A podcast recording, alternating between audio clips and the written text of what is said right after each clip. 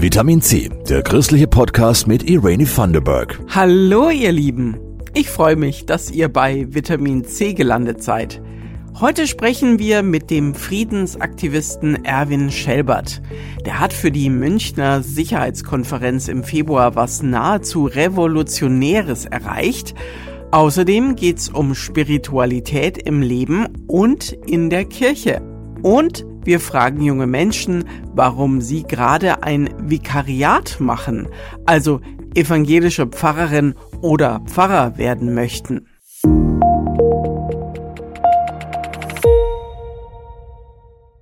Nicht nur in der Pflege oder auch in den Ingenieursberufen werden dringend Azubis oder Studenten gesucht, auch in der Kirche, da vor allem im Pfarrberuf stellt sich natürlich die Frage, wer wird heutzutage eigentlich noch Pfarrerin oder Pfarrer? Wir haben mit ein paar jungen Leuten gesprochen, die gerade die Pfarrausbildung nach dem Theologiestudium machen, das sogenannte Vikariat. Jutta Olszewski und Jasmin Kluge haben sie getroffen. Wenn die angehende Pfarrerin Annika Kringel auf einer Party mit Leuten ins Gespräch kommt, dann hört sie oft Sachen wie hä, aber du bist doch jung. Also andersrum formuliert, also dieses, dass dann irgendwie nur Alte, oft auch nur Männer da sind. Und ein sehr starker ethischer, irgendwie moralischer Anspruch, dass man in der Kirche so und so zu sein hat, was Moral und Ethik und Leben angeht. Ist dann immer ganz überraschend, wenn irgendwie gefragt wird, so auf Partys, darfst du da noch Alkohol trinken? Und das für mich immer so, ja, ich denke schon. Also hat mich jetzt noch keiner davon abgehalten. Annika ist 28,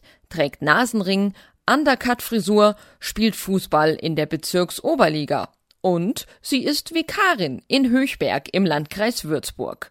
Annika ist, sagen wir mal, vorbelastet. Beide Eltern sind nämlich ebenfalls Pfarrer. Ich habe erst mal gedacht, ach nee, ich will irgendwas ganz anderes machen, weil mit Kirche weiß ich nicht.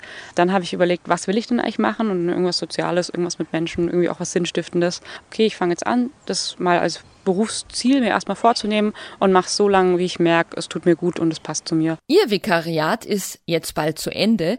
Danach möchte sie als Pfarrerin eine moderne und offene Kirche mitgestalten, sagt sie. Ein neuer Schwung Leute, zwölf an der Zahl, hat im Herbst die neue reformierte Pfarrausbildung in der Bayerischen Evangelischen Landeskirche angefangen. Warum wollt ihr denn Pfarrer werden? haben wir sie gefragt. John Pohler ist Vikar in Ansbach und er musste erst mal lachen, bevor er antworten konnte. Eigentlich ganz peinlich. Meine Mutter ist katholisch und ich war am Anfang sehr viel im katholischen Gottesdienst mit ihr und das erste Mal, dass ich das geäußert habe, war, glaube ich, bei der Wahl von Benedikt XVI. Als die Begeisterung so groß war, wir sind Papst und ich voller Überzeugung gesagt habe, ich werde auch Papst. Da war ich natürlich noch im Kindesalter, aber ich glaube, diese Begeisterung für Kirche, für Glauben, die hat mich einfach bewegt. Bei Anna Weingart war es eher ein schleichender Prozess. Erstmal hat sie Theologie als Studienfach interessiert. Und im Studium bin ich dann mit ganz vielen Leuten zusammengekommen, für die ganz klar war, dass sie in der Kirche arbeiten wollen, und zwar als Pfarrerin oder Pfarrer. Und die waren so erstaunlich normal und erstaunlich nett. Der Kontakt mit diesen Leuten hat dann irgendwie so ganz langsam immer mal wieder auch den Gedanken aufgebracht, na, warum eigentlich nicht, ne? Die Erfahrungen in Gemeinden und zuletzt bei einem Praktikum im Berliner Segensbüro haben sie dann überzeugt. Dort können sich Menschen mit Anfragen zu Trauungen, Taufen und Beerdigungen hinwenden. Gibt's in Nürnberg und München auch, heißt da Segen Servicestelle. Das war am Ende echt der Testfall, der dann positiv ausgeschlagen ist, als ich dachte, was die hier machen an Übersetzungsarbeit von dem, was Kirche eigentlich heute noch leisten kann, was aber oft irgendwie nicht ankommt, weil es nicht verständlich kommuniziert wird und wie viele Menschen täglich von diesem Gebäude weggehen, die nichts mit Kirche am Hut haben und die gehen und sagen, das war so schön, ich habe sowas in der Art so lange nicht mehr erlebt und danke dafür. Da dachte ich echt so, ja, das will ich auch machen. Ich gehe jetzt ins Vikariat. Die evangelische Landeskirche plant in den kommenden zehn Jahren im Schnitt mit 26 Vikarinnen und Vikaren pro Jahr und hat die Vikarsausbildung inhaltlich geändert und auch verkürzt von zweieinhalb auf zwei Jahre. Das gleicht die fehlenden Stellen bei weitem nicht aus, denn die Zahl der Pfarrpersonen wird bis zum Jahr 2033 um bis zu 50 Prozent abnehmen. Die angehende Pfarrerin Anna Weingart demotiviert das aber nicht. Wir kennen die Austrittszahlen, wir wissen, es wird bergab gehen und damit leben wir, aber das ist auch ein sehr befreiendes Wissen für unsere Generation jetzt. Sondern wir gehen ran mit, ja, wir schrumpfen eh und jetzt gucken wir mal, was wir daraus machen können. Annika Kringel, die erste Vikarin, die wir im Beitrag gehört haben, hat ein tolles Instagram-Profil. In dem gibt sie gemeinsam mit einer Kollegin Einblicke darin, was Vikarinnen so machen. Das Profil heißt Barney Kariat verlinken wir euch in den Show Notes zu dieser Folge.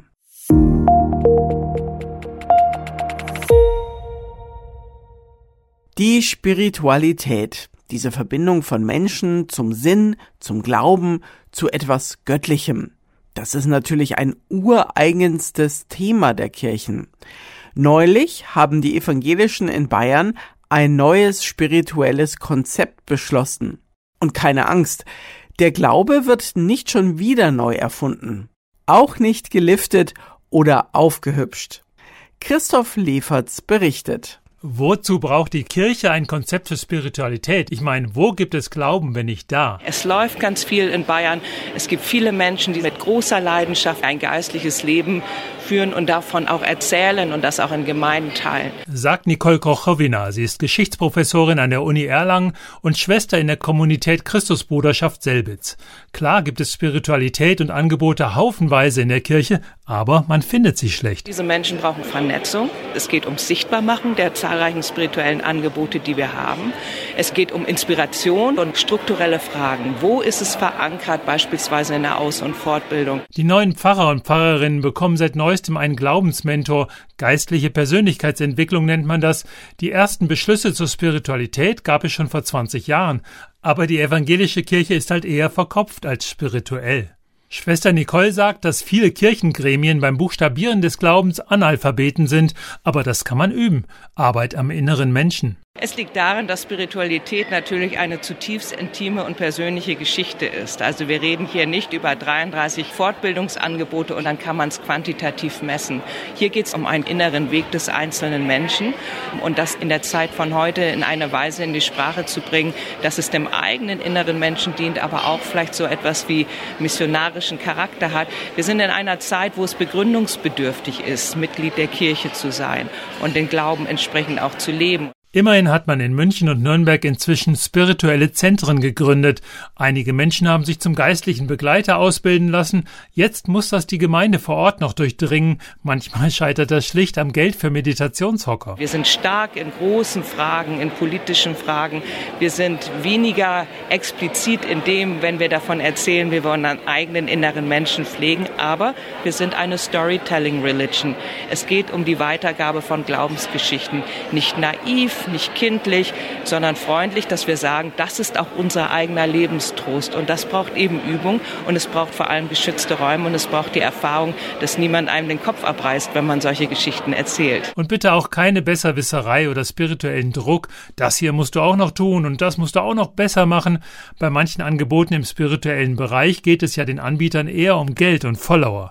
Schwester Nicole pflegt in der Christusbruderschaft Selbit seit Jahren ihre Spiritualität, trotz seines vollgepackten vollgepackten Alltags. Das braucht Zeit. Und vielleicht muss man auch die spirituellen Angebote verändern. Sicherlich müssen wir über den klassischen Gottesdienst, seine Uhrzeiten reden. Leute, guckt vor Ort. Guckt vor Ort, was ihr braucht und wie ihr es gestalten wollt.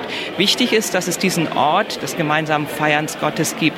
Wie sieht dann sozusagen unsere Ausdrucksform im Gottesdienst aus? Zum Beispiel Schwabach zeigt es auf einer ökumenischen Homepage, was es für tolle Angebote gibt. Vom Frauenpilgertag über TC-Andacht bis Lobpreis, dann Meditation, geistliche Begleitung, Exerzitien Indizien im Alltag Spiritualität ist der Grundstrom, aus dem sich alles speist, sagt die Schwester. Spiritualität schenkt Trost. Es bezeichnet eine Form von Beheimatung, die ich als Mensch habe, die ich in meiner Gottesbeziehung habe. Und das heißt, ich habe ein Gegenüber, das sagt, ist gut, dass du da bist und ich sehe dich und ich gehe mit dir den Weg und ich segne dich sogar für den Weg und all diese ganzen Schwierigkeiten, wo das Leben uns Narben schlägt, da bin ich auch noch mit da. Die Bayerische Landessynode hat das Impulspapier beschlossen. Evangelische Kirche eine gute Adresse für Spiritualität.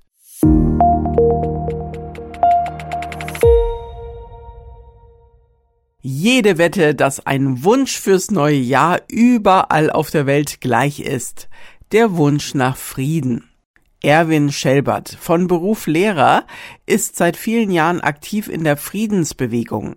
Er will sich nicht damit abfinden, dass Waffen einen nachhaltigen Frieden herstellen könnten.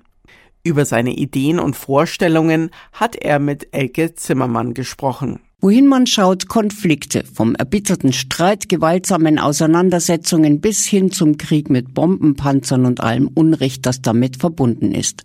Erwin Schelbert ist seit vielen Jahren Friedensaktivist. Ist Friede denn überhaupt möglich? Mit Sicherheit. Wenn es nicht möglich wäre, dann wäre es ja zum Verzweifeln. Aber sicherlich nicht in dem Sinn, dass er plötzlich hergestellt wird, sondern in dem Sinn, dass wir uns auf einen Weg zum Frieden machen. Aber wie kann dieser Weg aussehen? Viele sind ja davon überzeugt, dass Gewalt nur durch Gewalt beendet werden kann. Waren wir da nicht schon mal weiter? Kriegsertüchtigung, ja, ist gefragt. Ich sehe das auch als einen massiven Rückschritt und es ist enorm traurig, dass wir im Grunde genommen vielleicht auf Jahrzehnte zurückgeworfen sind. Und wir haben uns ja alle einen Prozess versprochen, der eine Art Friedensdividende, die nach der Vereinigung in Deutschland, nach der Auflösung des Warschauer Pakts Früchte trägt, aber das ist leider nicht eingetreten. Den Grund dafür sucht Erwin Schelbert auch bei der Friedensbewegung selbst. Vielleicht haben wir uns alle zu sehr darin gewiegt, dass es jetzt keiner besonderen Anstrengungen mehr bedarf, dass es sich quasi als Selbstläufer weiter so entwickelt, woran wir ja alle gearbeitet haben. Dem äh, war aber nicht so. Jetzt heißt es wieder zu lernen, wie wir friedlich miteinander umgehen. Fairness des Miteinander Umgehens, diese äh, Empathie und alles, was damit zusammenhängt, eben nicht nur schwarz-weiß denken und zu glauben, ich bin auf jeden Fall richtig und der andere muss sich mir unterordnen, das ist ein völlig falsches Denken und das wird sicherlich sowohl in den Schulen als auch in den Familien zu wenig geübt. Ganz zu schweigen von öffentlichen Konflikten. Auch hier wünscht sich der Friedensaktivist mehr Bereitschaft, einander überhaupt zuzuhören. Wir werden wahrscheinlich nie den absoluten Frieden mit in Gerechtigkeit erleben. Aber wir hoffen uns immer näher dem hin zu bewegen und daran arbeiten wir. Zum Beispiel bei der Sicherheitskonferenz, die demnächst wieder in München stattfinden wird. Hier hat es die Gruppe um Erwin Schelbert geschafft, dass neben Militärvertretern auch Friedensaktivisten eingeladen werden. Ein kleiner Schritt, aber immerhin. Ein ganz ausführliches Gespräch mit Erwin Schelbert könnt ihr hören im Podcast Mitmensch, überall wo es Podcasts gibt. Mitmensch ist der Podcast mit und über Menschen, die die Welt ein kleines bisschen besser machen.